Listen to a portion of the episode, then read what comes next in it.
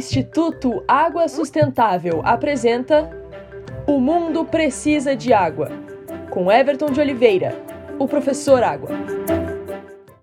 Assim como as águas de um rio rasgam a paisagem e aprofundam seu leito, as ações das águas deixam rastros que nos permitem saber onde houve água no passado num local em que ela não está presente hoje.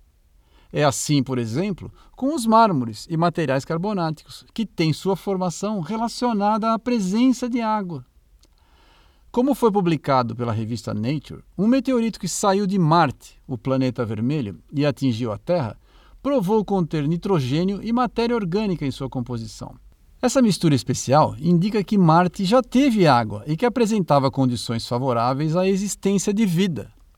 Trata-se de informação valiosa nas pesquisas sobre a possibilidade da vida fora da Terra. Segundo Mizuko Keiko, da Agência Aeroespacial do Japão, que liderou as pesquisas, embora exista uma possibilidade de que a origem da matéria orgânica possa ter sido externa a Marte, essa descoberta mostra que o planeta vermelho, em seu início, há mais de 4 bilhões de anos, pode ter sido mais parecido com a nossa Terra.